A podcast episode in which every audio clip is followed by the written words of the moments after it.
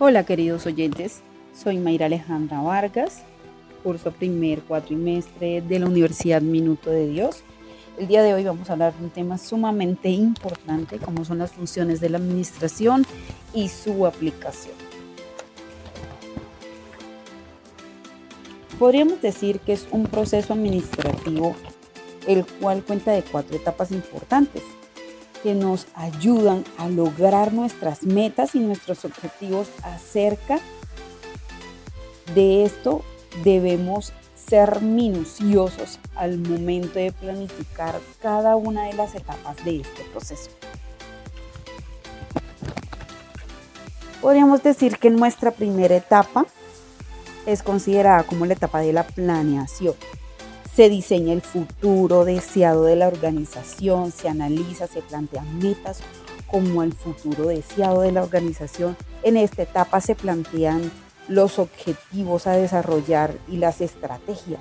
Podríamos decir que en este punto juega un papel muy importante la matriz DOFA, ya que con ella podemos determinar los factores de debilidad, fortalezas, amenazas, y oportunidades que tenemos para desarrollar nuestra planificación dentro de nuestra organización. Uno de los objetivos importantes de la planificación es que favorece el desarrollo de nuestra empresa, disminuye los riesgos, optimiza los recursos y sus tiempos. Y en las actividades de planeación podríamos decir que se definen los objetivos y las metas como anteriormente lo había dicho. Se predestinan los recursos y el tiempo necesario y se establecen estrategias con diferentes métodos para llevar a cabo ese objetivo y esa meta que tenemos destinados a realizar. También encontramos la etapa de la organización. En esta etapa se plantea un sistema en la organización de metas y estrategias que ya vienen de nuestra planificación. Ejemplo, la estructura de la organización, la administración, los recursos humanos.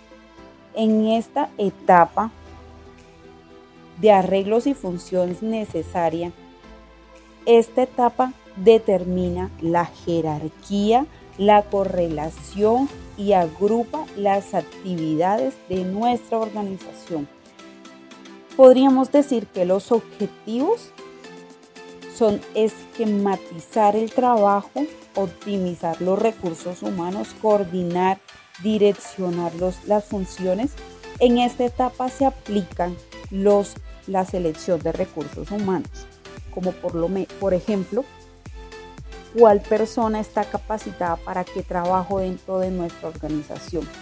Dividir cada tarea en cada una de las áreas y suministrar los recursos y los materiales para poder llevar a cabo nuestro proyecto, nuestro producto. Tenemos también la etapa de dirección. Aquí es donde logramos metas, objetivos establecidos en la etapa de planificación. Si nos damos cuenta, cada etapa va dando lugar a la otra. Y en la etapa de dirección se da mucho lo que tiene que ver el tema del liderazgo y la administración.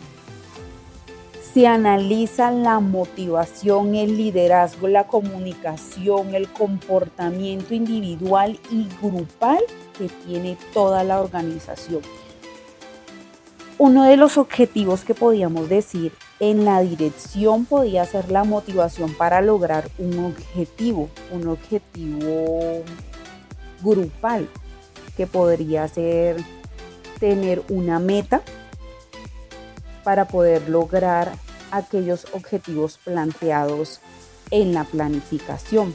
Impulsar a los trabajadores para cumplir con los tiempos determinados. Decisiones asertivas para cumplir los objetivos. Y recompensar a cada trabajador por el desempeño y para mejorar la productividad dentro de nuestra empresa. Encontramos también la etapa de control. Se verifica el proceso de dirección y se compara con las metas y los objetivos establecidos en la etapa de planeación. Y en esta etapa se verifican los errores de cada uno de los procesos. ¿Para qué esto? Para aplicar las medidas necesarias y resolver cada uno de los contras y de los pro que hubieron en todo el proceso. Se aplican las normas y las medidas y se obtienen resultados óptimos. Se identifican los errores y se establecen medidas para la corrección de cada uno de los errores que hubieron en el proceso. Podríamos dar un ejemplo muy importante. Podríamos decir que al pensar en crear una empresa de comidas o de bebidas, se planifica teniendo en cuenta el arriendo, cómo, se, cómo será el lugar donde estableceremos esa empresa, los recursos que se contratarán, puede decir, podemos decir el personal que se va a contratar para llevar a cabo dicha producción y el equipo. Se realiza un análisis de distribución, el capital que se tiene, luego pasamos a la organización, que es donde delegamos la compra de insumos a un departamento especializado. Se delega la comercialización de este dicho producto a otro departamento especializado. Vamos a la dirección, que es donde entra el personal administrativo que da la orden de producción para distribuir a tiendas y almacenes de cadenas.